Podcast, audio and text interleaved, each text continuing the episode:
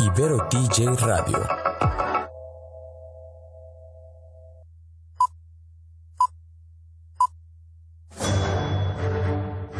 Una charla con amigos sobre los acontecimientos cinematográficos lo puedes encontrar aquí en la esquina del cine.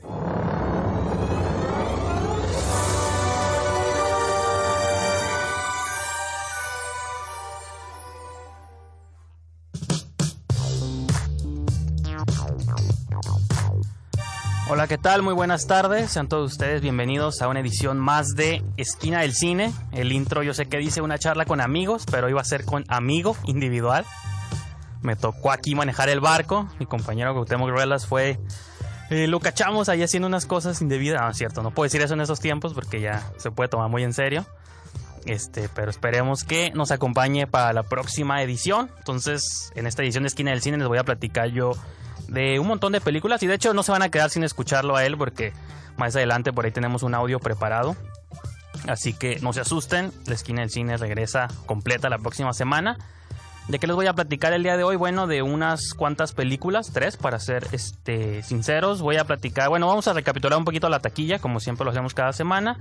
Y después les voy a hablar de un estreno en Netflix llamado In the Shadow of the Moon o Bajo la Sombra de la Luna de Jim Mickle. Después les voy a hablar de Anna, la nueva película de Luc Besson. Y finalmente vamos a platicar poquito de eh, Boda Sangrienta del colectivo Radio Silence, una película extraña de, de, terror. Bueno, y también vamos a hablar poquito de todas las pecas del mundo, ¿no? Así que digo, va a estar bastante lleno el programa. No crean que va a estar carente de contenido. Y pues digo, ¿qué les parece? Ah, les recuerdo que por favor sigan a la estación Ibero TJ Radio en sus redes sociales, Ibero TJ Radio, y también pueden sintonizar la estación a través de iberotj.fm. Eh, a mí o a la revista la pueden seguir a través de Esquina del Cine, igual en todas las redes sociales y principalmente en esquinadelcine.com, donde tenemos varias críticas, videos y donde pueden encontrar también estos programas. Así que les parece, vamos a nuestra primera pausa del programa y comenzamos el show.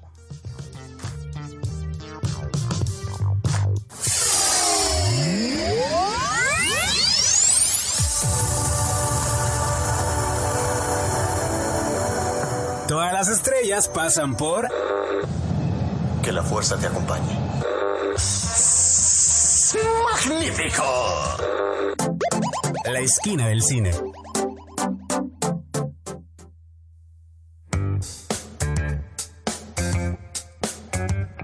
Pues aquí estoy de regreso ya en Esquina del Cine. Yo soy Miki Brijandes y vamos a comenzar con nuestra famosa sección llamada La Taquilla que usualmente esta sección yo creo que cuando estaba pensando el programa en el camino dije va a ser la más sección la sección más difícil de hacer porque digo ok las revistas las reseñas yo las puedo hacer no hay bronca pero usualmente lo padre de la sección de la taquilla es como rebotar opiniones y eso.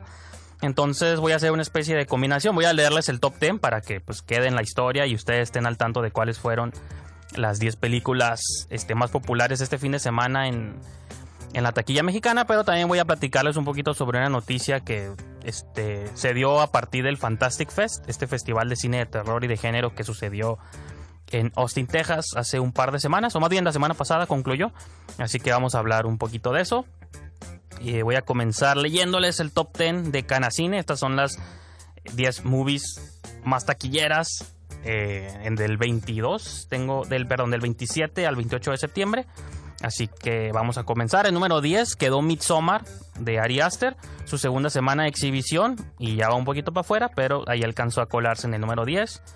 En el número 9 tenemos Ana de Luc Besson. Esta, digo, quedó muy abajo porque es una película que está en su primera semana de estreno y usualmente se espera que la semana que se estrenan las películas pues queden en lugares como mínimo del 5 para arriba, ¿no? Como lugares más decentes, porque esto solo quiere decir que la próxima semana pues puede que la ya sea Joker, ¿no? Que es el estreno fuerte que viene, probablemente sea la que la empuje hacia afuera, entonces pues es como lo único extraño cuando una película nueva este queda en tan bajo lugar y ahorita más adelante les voy a hacer una pequeña reseña de Ana. Eh, número 8, otra película que se va a comentar más adelante, se llama Todas las pecas del mundo. También quedó muy abajo para lo que yo tenía esperanza, sobre todo por toda la publicidad que se le estaba haciendo. Yo me acuerdo que en las publicidades de Cinépolis había como una promoción ahí entre esta y Todos Caen. Todos Caen se alcanzó a pasar al primer lugar, pero Todas las pecas del mundo pues estrenó en octavo lugar. Igual lo malo de que estén en posiciones tan bajas es que luego cuando entre estreno nuevo las van a ir sacando y también lo malo de eso es que luego son películas buenas si fueran películas malas o que no nos hubieran gustado digo bueno no hay tanto problema pero pues estas películas que están padres eh, en México y sobre todo en el cine mexicano la taquilla luego sí es muy importante eh, si no se refleja en las primeras semanas luego ya no se apoyan luego ese tipo de películas entonces es todo un círculo ahí extraño eh, medio vicioso. En número 7 quedó Rambo Last Blood es su segunda semana de exhibición, ya hablamos un poquito de ella. Número 6, Boda Sangrienta. Es una película de terror que también les voy a comentar un poquito más adelante. Eh, número 5, se eh, permanece ahí It capítulo 2. Se sostiene fuerte y creo que como película de terror comercial es una buena propuesta. En número 4, una que no alcancé a ver porque nunca llegó en, en, inglés a México, pero sí este o llegó como en pequeños cines, pero no tuve chance de verla a la hora que estaba proyectada. Dora y la ciudad perdida, que es como un remake live action de Dora la exploradora. Eh, número 3, Adastra hacia las estrellas. Esta sí me sorprende que se mantenga tan alto porque no es el tipo de película comercial que digo es de ciencia ficción y tiene Brad Pitt, pero es un poco más contemplativa, entonces se me hace como un poco extraño, pero me da gusto porque es una buena película que yo pensé que iba a pasar como un poquito infravalorada, ¿no? Eh, en segundo lugar, Todos caen, la película que se estrenó hace un par de semanas mexicana, pasó al segundo peldaño para darle paso al primer lugar a Un amigo abominable, que es otra película, estas animadas, esta es de Universal Pictures, no sé si es de DreamWorks o no, no estoy seguro, no quiero inventar, pero es una película este, animada sobre un pie grande, ¿no? Que según yo se han hecho ya como 10, he visto como últimamente a lo largo del último año un montón de películas sobre monos blancos, este, velludos, entonces, pues no sé cuál de todas sea esta, ¿no? Pero bueno, ese es el top 10 eh, de taquilla. Y pues quería comentar brevemente eh, una noticia que se dio en el Fantastic Fest del 2019. Eh, que hubo un pequeño, bueno, el, encabezado en la página Bloody Disgusting menciona que este pasado Fantastic Fest hubo un reflector sobre la historia del cine de horror mexicano. Que no sé si he tocado el tema aquí o lo hemos tocado previamente yo y Cuauhtémoc, pero sí creo que hay como poca tradición de rescatar películas, sobre todo cuando son películas este, viejas. Es casi muy difícil de pronto porque una eh, como que nunca se le consideró importante este, archivar o esta idea de remasterizar clásicos. Pero el Fantastic Fest este, proyectó unas cuantas películas mexicanas como Los Misterios de Ultratumba, La Nave de los Monstruos. Y en particular una que se me hizo muy extraño que estuviera ahí porque raya un poquito, creo que sí fue lanzada en cines, pero raya un poquito como más en la historia del video del video home, que es la de Trampa Infernal, con Pedrito Fernández y Edith González, una película del 89 que también se proyectó como dentro de esta retrospectiva que se está haciendo sobre cine mexicano. Eh, hay plataformas como Claro Video y cosas así que he estado descubriendo que últimamente han estado rescatando muchas de estas películas, las están remasterizando, transfiriendo a digital. Hace poquito hubo en salas comerciales también trajeron como los tres García, Rey del Barrio y cosas así. Esas sí las hemos comentado un poquito aquí. Entonces está padre que a ella este, se está haciendo como una, una revaloración del cine clásico. Lo raro es que lo están haciendo en Estados Unidos, pues no, cosa que nosotros mismos deberíamos revalorar el cine que se, que se hizo en México alguna vez. Y sobre todo porque yo considero que es importante para nuevas generaciones, ¿no? Como que las. Así como eso pasa mucho en las escuelas de cine americanas, todos los estudiantes de cine o de artes tienen 100 años de historia de cine para analizar, evaluar y ver en sus escuelas.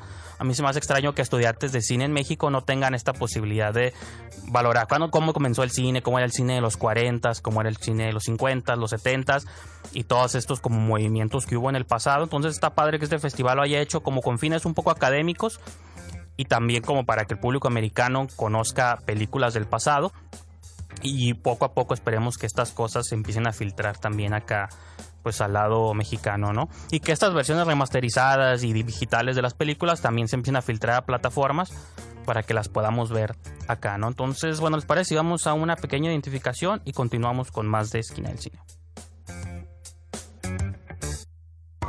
De la reflexión a la acción. Ibero TJ Radio es la alternativa. Yo los buscaré. Los voy a encontrar. Si eres un cinéfilo, tenemos un lugar perfecto para ti en la esquina del cine.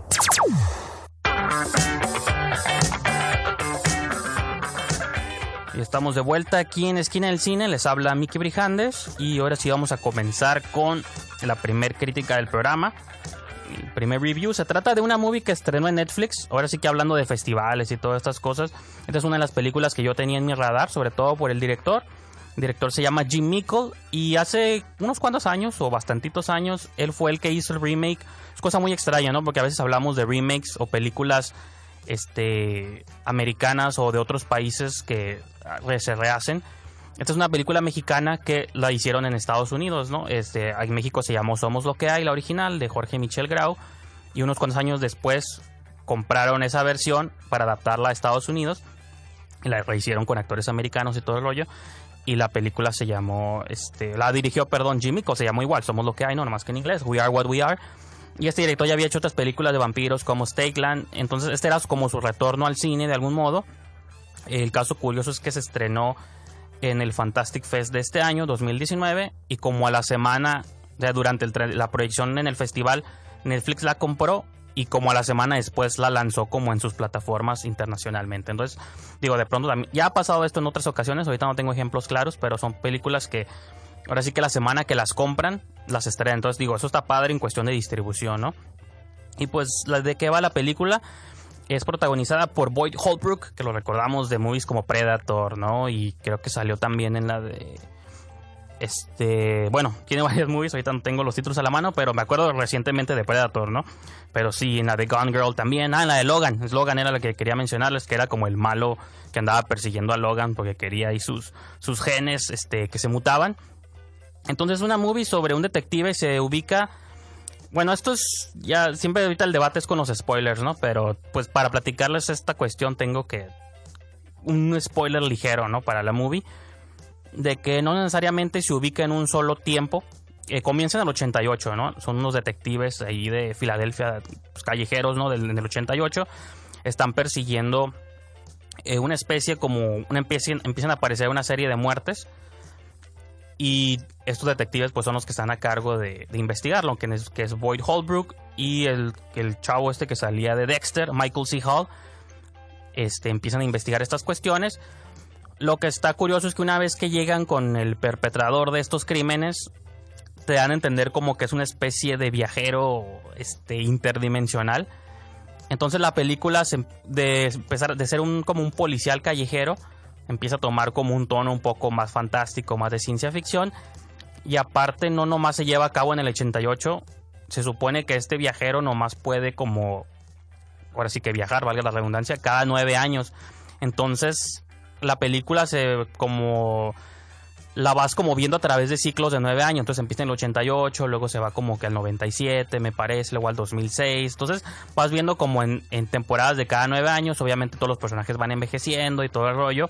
Pues ahí tiene oportunidad de ver como personajes maquillados, ¿no? Que según tienen 50 años, pero se siguen viendo de 30, pero pues tienes que comprarle eso a la película.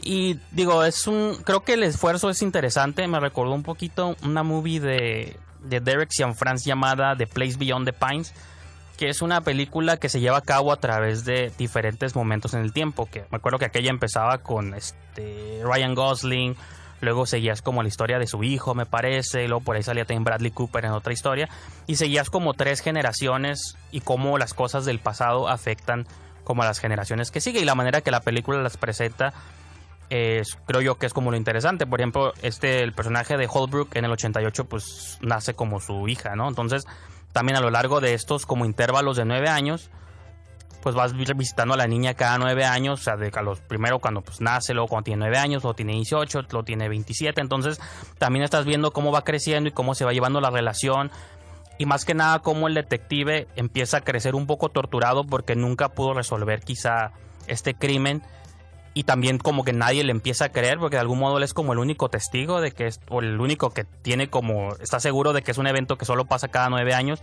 pero pues suena como tan disparatado que nadie le cree entonces conforme envejece también siempre se quedó con el estigma de que era un loquito lo corrieron de la fuerza policial entonces todos estos elementos digo a lo mejor suenan un poquito confusos pero tienen que ver la película como para entenderle y yo creo que al final, o una vez que descubres cuál es como el twist, porque ya saben, luego estas películas siempre tienen una revelación o un twist, creo que una vez que lo descubres, la película ya pierde fuerza porque ya no tiene como sorpresas y termina casi como lo anticipas, ¿no? Pero yo sí quedé como poquito sorprendido, o bastante sorprendido por el esfuerzo, por la ambición sobre todo de esta película. como esta idea de querer contar la historia de un hombre como en intervalos de nueve años y cómo su vida cambia en cada nueve años y sobre todo un misterio que es un poquito thriller, un poquito fantástico, ciencia ficción y todo esto. Entonces, casi, por ejemplo, a veces parece un poquito más como un episodio de Black Mirror, ¿no? Eso podría ser como un ejemplo también.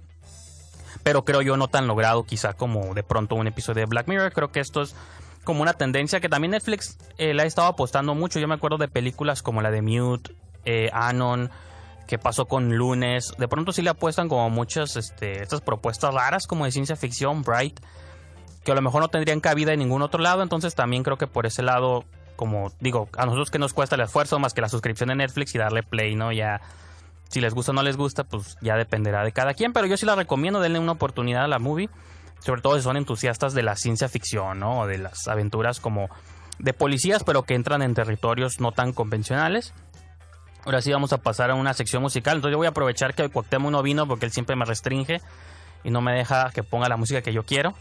Eh, digo, los que saben que son fan de los roles va a sorprender cuando les diga que quizá mi grupo favorito en historia musical es ABBA.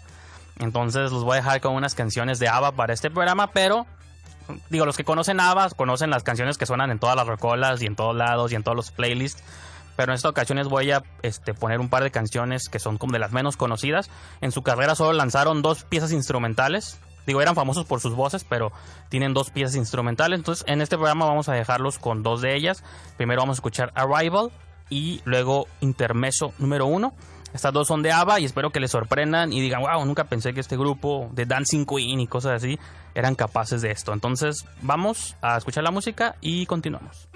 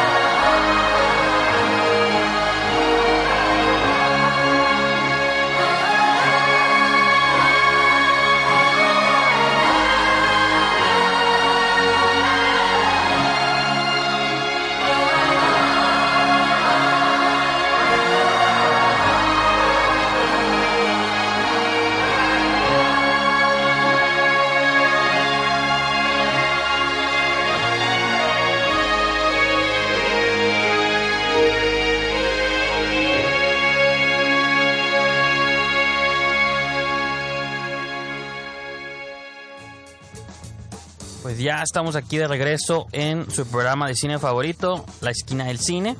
Es tiempo de continuar hablando de películas. Yo soy Miki Brijandes Y ahora sí vamos a dar paso a un estreno un tanto controversial, bueno, controversial para círculos internos, ¿no? Sobre todo en Esquina del Cine.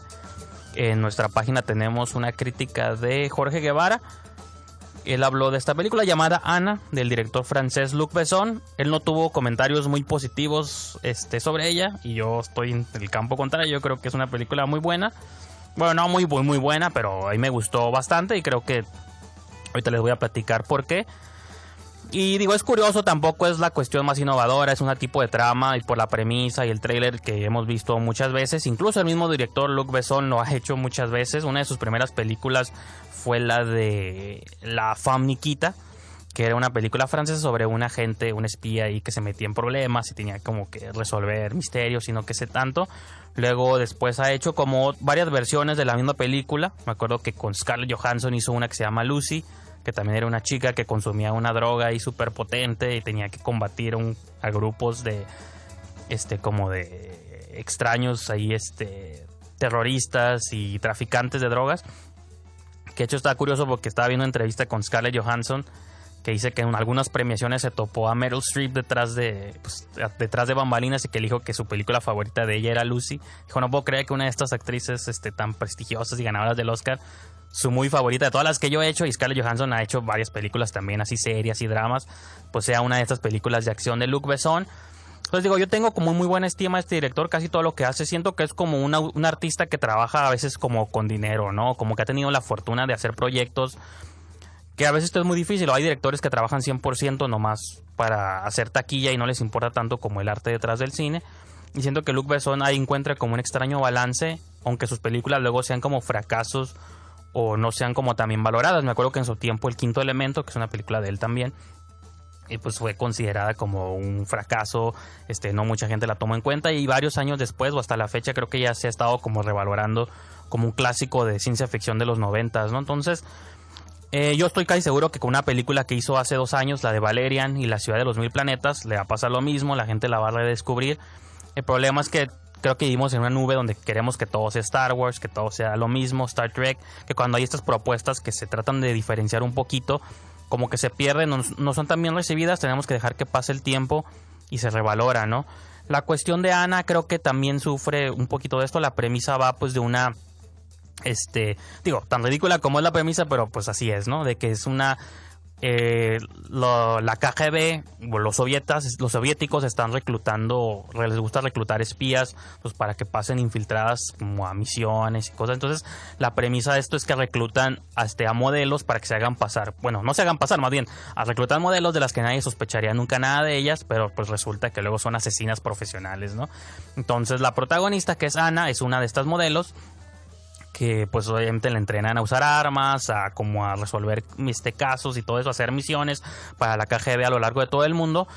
El problema pasa cuando es interceptada por la CIA, entonces ella empieza como a, tener a ser como casi un agente doble, pues empieza a hacer misiones para la KGB, pero también está como haciendo misiones para la CIA y de algún modo engañando a unos de que está trabajando para el otro y viceversa. Y son tramas que ya habíamos visto un poquito, por ejemplo, con Atomic Blonde de Charlize Theron, que también era esta como de un agente doble que trabajaba para dos agencias al mismo tiempo, sin que una se diera cuenta del otro, y obviamente ya sabemos también en qué concluyen ese tipo de tramas, eventualmente se revela y empiezan a ver pues ahí como un enfrentamiento, y a ver, al final es la, la cura es ver como quién es el que va a salir mejor librado, ¿no?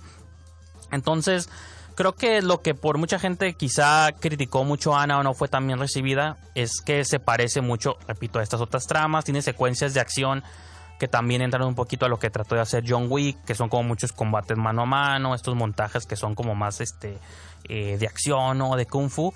Pero a mí lo que me gustó de Ana, y a diferencia de estas películas como Atomic Blonde y John Wick, que sí me gustan, pero donde yo siempre tengo como reparo con estas películas, es que desde el principio te venden a los héroes como difíciles de derrotar, como estas máquinas asesinas que sabes que nunca les va a pasar nada, como las como eran las películas de Arnold antes, de que ya sabías desde que empezaba que él nunca se iba a morir, que él iba a matar a todos y que él es la máquina de muerte que va a traer el fin. Entonces digo, ¿cuál es el...? Sí, está suave ver estas películas si te gusta la acción y los efectos, pero al final dices, bueno, no... Nunca sufrí como ni sentí nada por el personaje. A mí Ana me recordó un poquito más una película del año pasado o de hace dos años con Jennifer Lawrence llamada Red Sparrow, que desde el principio sí te presentan al personaje principal como vulnerable o como que está siendo abusada por un sistema, o sea, porque Ana nunca pidió ser reclutada, simplemente pues por las circunstancias fue puesta ahí explotada por estas agencias este, de gobierno. Igualmente pasaba con Jennifer Lawrence en aquel tiempo, era una chica que alguna vez bailarina de ballet se fracturó la pierna y como no tenía otra cosa que hacer, pues este tuvo que aceptar ser reclutada para trabajar para su gobierno. Entonces, de algún modo siento que estos personajes son un poco más como le llaman en inglés los underdogs, pues son personajes que empiezan con nada y poco a poco ves su transformación contra su voluntad, pero al final quieres como verlos salir librados de todo esto rollo. Entonces cuando yo veo un John Wick donde desde el principio ya sé que puede matar a todos, nomás con parpadear, pues digo, sí, que suave están las secuencias, pero al final no me provoca gran cosa. A diferencia de estas movies donde sí vas viendo un crecimiento de un personaje y si te preocupa como cada vez que le pasa algo o que le puede pasar algo y dices, no, quiero este pues te preocupa como cuál puede ser su desenlace. Entonces, y repito, la película tampoco esperen que sea una obra maestra, pero creo que dentro de este cine de acción y para ver algo que no sea convencional y que no esté basado como en alguna propiedad preexistente ni secuela de nada, pues yo sí creo que es una buena opción ver este eh, Ana y también si nunca vieron Red Sparrow en su momento del director Francis Lawrence, con Jennifer Lawrence, que no tiene nada que ver uno, aunque los dos se apelliden Lawrence, pero no son parientes ni nada. También revisiten esa película porque me gustó mucho. Este, ¿qué tal si vamos a una pequeña identificación y continuamos con más de Esquina del Cine?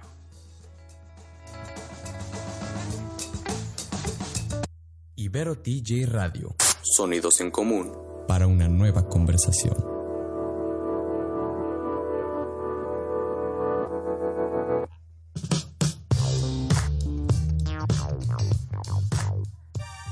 Estamos de regreso aquí para hablar de más películas y bueno, más bien nos quedan un par de movies, así que no se vayan.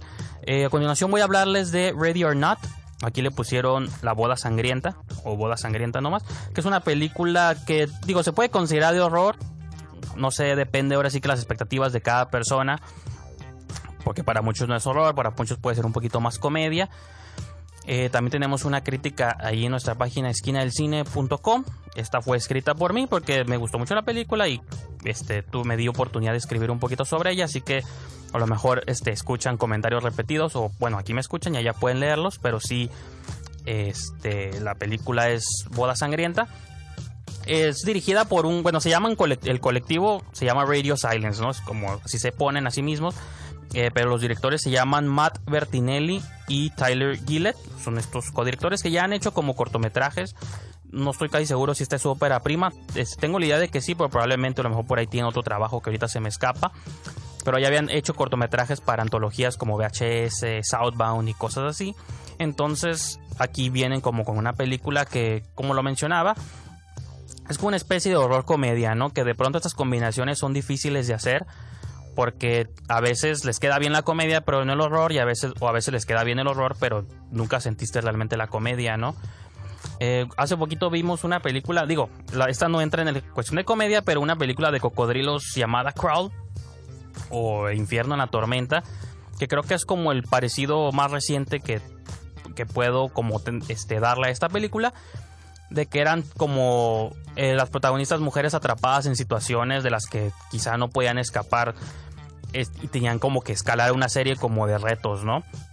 Por ejemplo, en Crawl la cuestión era de que estaba este, la protagonista Calle Escodelario atrapada en un sótano donde no nomás estaba atrapada, se estaba inundando, luego aparte entraban cocodrilos, luego no nomás había cocodrilos, afuera había una tormenta, luego nomás había una tormenta, había también unos ladrones, entonces cada vez se tenía que enfrentar como un reto diferente, distinto y cada vez más elevado.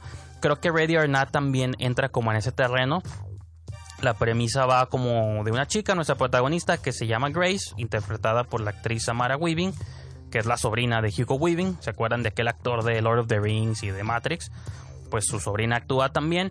Y ella, pues la película empieza con ella casándose con un chico que es de una familia adinerada. Son como dueños de un emporio de, video, de juegos de mesa, ¿no? Así es como han hecho su fortuna con puros juegos de mesa. Entonces tienen una extraña tradición que cada vez que un hijo se casa, tienen que jugar un juego de mesa, ¿no?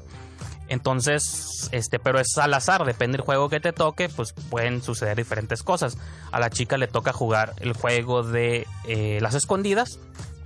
Y pues lo, lo diferente o la cuestión es que estos juegos de mesa tienen como un pequeño twist macabro, pues cuál es la cura que es cuando juegas las escondidas, el que te encuentra pues te tiene que matar, ¿no? Entonces, una vez que compras como esta disparatada premisa, pues así empieza, la chica saca el juego, se le cuentan hasta 100, ella va y se esconde y el resto de la familia pues empiezan a agarrar armas, arcos, flechas, hachas, todo lo que encuentran y ahora sí que el primero que la encuentre pues tiene el, el honor, ¿no? De matarla, por así decirlo. Entonces, eh, con esta premisa como retorcida, es dentro de lo que funciona esta movie. Y también creo que de algún modo, no sé si intencionalmente o no, pero luego las películas también se prestan a lecturas.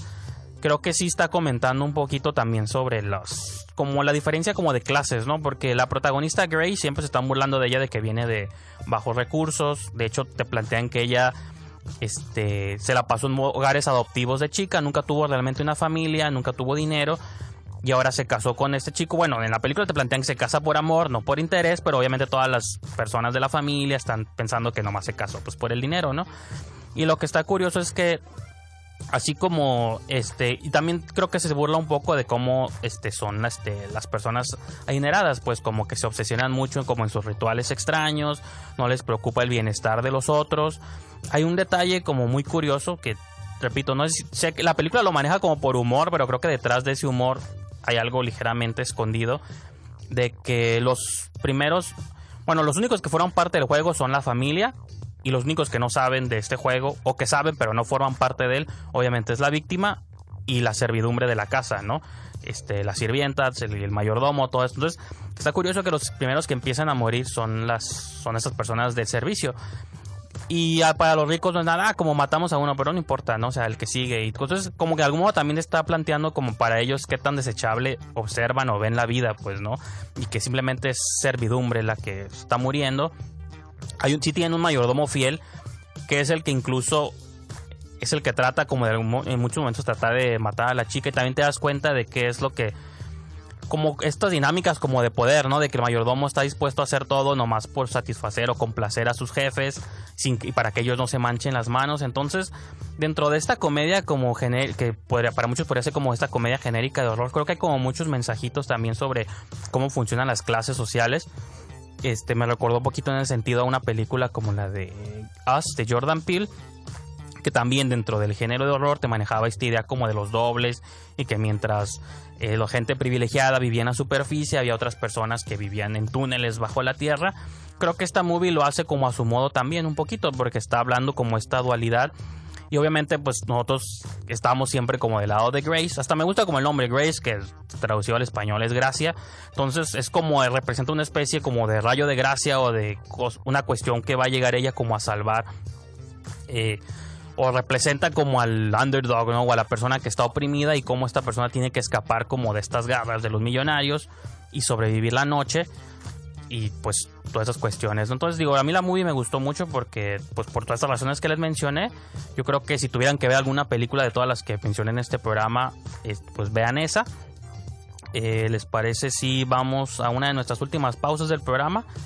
Eh, regresamos, a a un segmento, a una sección musical, pero regresando, vamos a regresar con una pequeña crítica de la película Todas las pecas del mundo. La cosa es que ya la habíamos hecho esta para Esquina del Cine hace uh, bastantes meses que se estrenó en un festival llamado Fotofilm Tijuana, aquí en Tijuana. Entonces, digo, como ya la teníamos grabada esta, esta entrevista, digo, esta entrevista, esta reseña, y qué les parece, mejor la escuchamos otra vez. Y pues con eso yo creo vamos a concluir el programa del día de hoy. Así que vamos a una pequeñísima, bueno, una pausa musical y luego continuamos con más.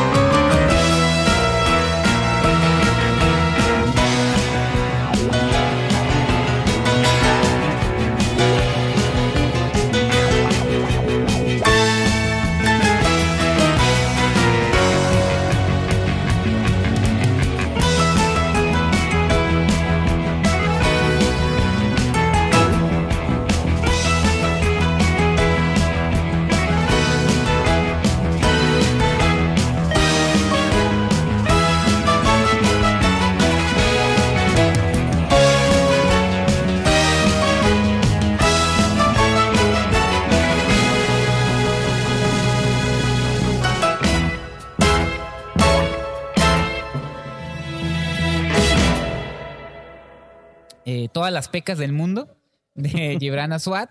Una cinta bastante interesante por, de entrada por el género que maneja, que es una comedia con romance desarrollada con chicos En la de, secundaria de los 90. secundaria Eh, eh, es en al 1994, final- ¿no? Entonces, Al final un coming of age. ¿no? Ajá, Así- sí, pues un comic of age, una comedia, un romance, sí, un comic of age y trata sobre este chico que lo acaban de cambiar de escuela secundaria y eh, conoce a una niña de la que se enamora y busca la manera de, de conquistarla. La güerita de la escuela, ¿no? Ajá, Porque que es también- Loreto Peralta, la niña que hizo de hija de Eugenio Derbez en No se aceptan devoluciones.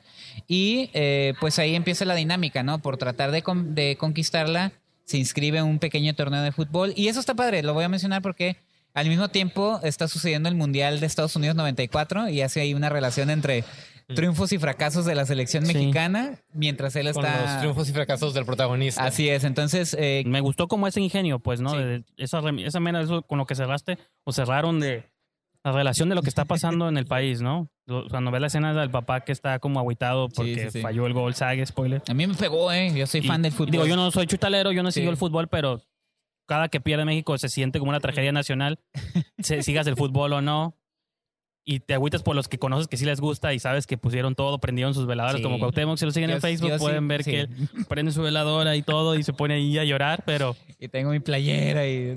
¿Y cómo está relacionado eso con Claro. que desde niño tienes que empezar a aprender a, a lidiar con la pérdida porque se vuelve parte hasta de tu adultez, pues no, tu equipo pierde, te va mal en el trabajo, siempre algo está saliéndote mal, como ese complejo de mexicano que tenemos este, de fracaso, y como del niño desde todo le sale siempre mal, la niña que le gusta no lo pela, se, mete, se inscribe un equipo de fútbol, pues porque quiere competir contra los chicos, contra el novio de la niña, no me acuerdo cómo se llama la, la chica, la, bueno, el personaje que hace Loreto, Ah, pero... sí, ahorita te digo. Es esta Cristina. Y Kenji, Kenji Karatazo, Ajá, que, es el, novio. el es novio. Luis de la Rosa, que es todo el mi chico. rey. No, y que es el chico que hace de Luis Miguel en su versión adolescente en la serie. Perfecto, ¿no? le quedó. Entonces, sí. Y todo eso, pues sí, tiene mucho de comedia como infantil, como de. Sandlot, como esas películas de niños que hacen equipos de, de, de algún deporte. Los Bad News Bears, ¿no? Que son Ajá, fracasados. De Big Green o cosas pero son, eh, te encariñas con los personajes. Claro. Y no sé, se me hizo como una película que me gustó. No sé por Tiene qué. muy me- buen ritmo. Sí, sí. Digo, Gibran Suárez es, Es- es editor. Es editor, entonces se Entonces siente. se nota que que, tiene un tiene, ritmo. un ritmo rápido, tiene, funciona muy bien, es una cinta familiar que eh, con- eh, tiene un ritmo rápido, pero también, también creo que se da tu- su tiempo para O sea, es algunas como- cosas, creo ¿no? que también hay, hay escenas que deja que se desarrollen en, Claro. hasta, hasta en una sola toma que, que, bueno, le dan ese sensación como más natural, Sí. algunas como que...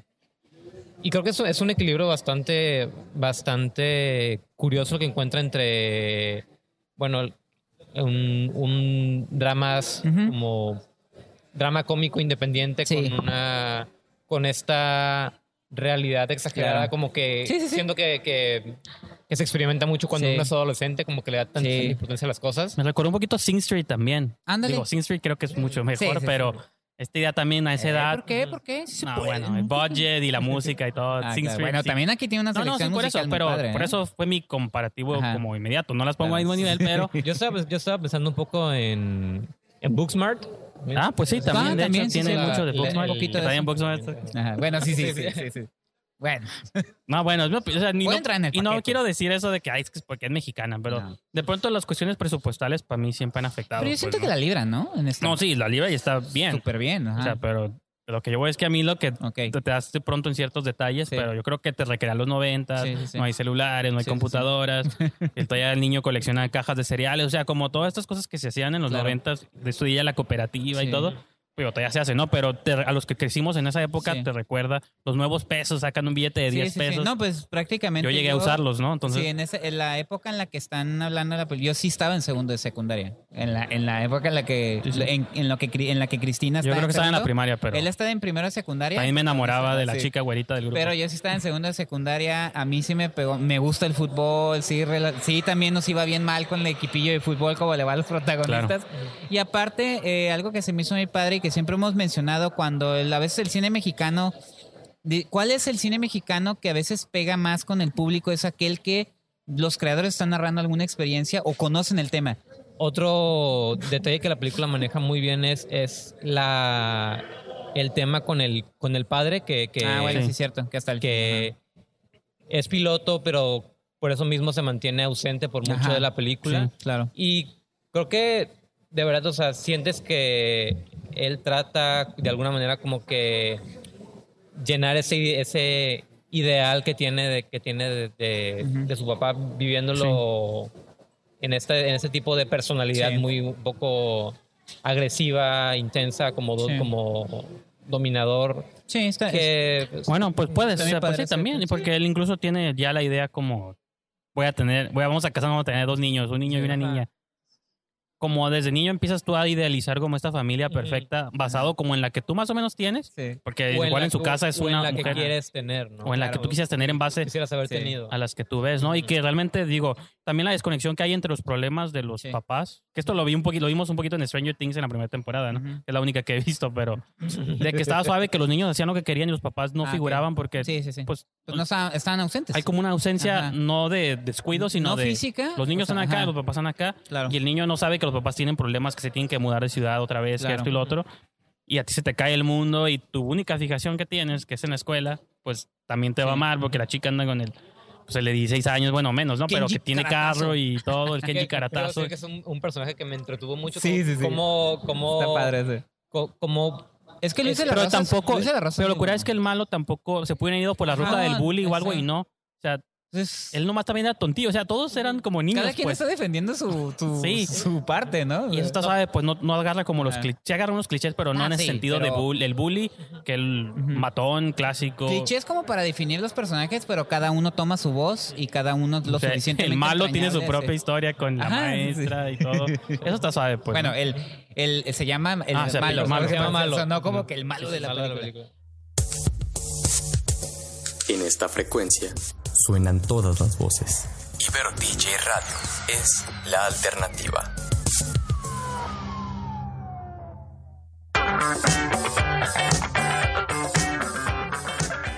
Estamos de regreso aquí en Esquina del Cine y yo soy Miki Brijandes y casi casi regreso nomás para despedirlos y agradecerles por habernos acompañado en esta emisión. Si les gustó más el programa solo, pues dejen sus comentarios y van a ver que va a haber cambios próximamente o si que no creo, ¿verdad? pero sí, este, pues gracias por eh, seguirnos. Eh, nomás pues me queda recordarles que por favor sigan a Ibero TJ Radio en todas sus redes sociales, Instagram, Facebook, que sintonicen a la estación en iberotj.fm. Eh, también a nosotros nos pueden encontrar en esquinadelcine.com, ahí pueden encontrar estos programas una vez que salen al aire, luego los subimos también pues para que puedan escucharlos en su formato podcast y también en Esquina del Cine pueden leer críticas, pueden ver videos, algunas películas se comentan aquí, pero luego hay otras películas que no nos da oportunidad de hablar al aire. Hay otros este, comentarios ahí de varios colaboradores que tenemos, entonces pues los invito a que escuchen, a que, perdón, a que entren a esquinadelcine.com. Ahí me pueden seguir personalmente en Twitter, arroba brijandes, o si utilizan Letterboxd, también tengo ahí mi cuenta este, diagonal brijandes, o hasta incluso Instagram, que no lo uso tanto, pero también en todos lados me encuentran como diagonal brijandes, ¿no? Así que pues yo creo que con esto los dejamos esta semana y nos escuchamos para la próxima.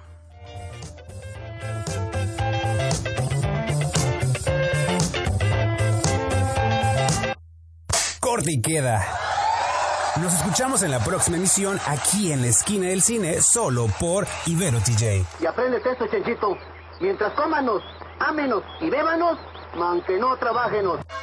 Ibero TJ Radio.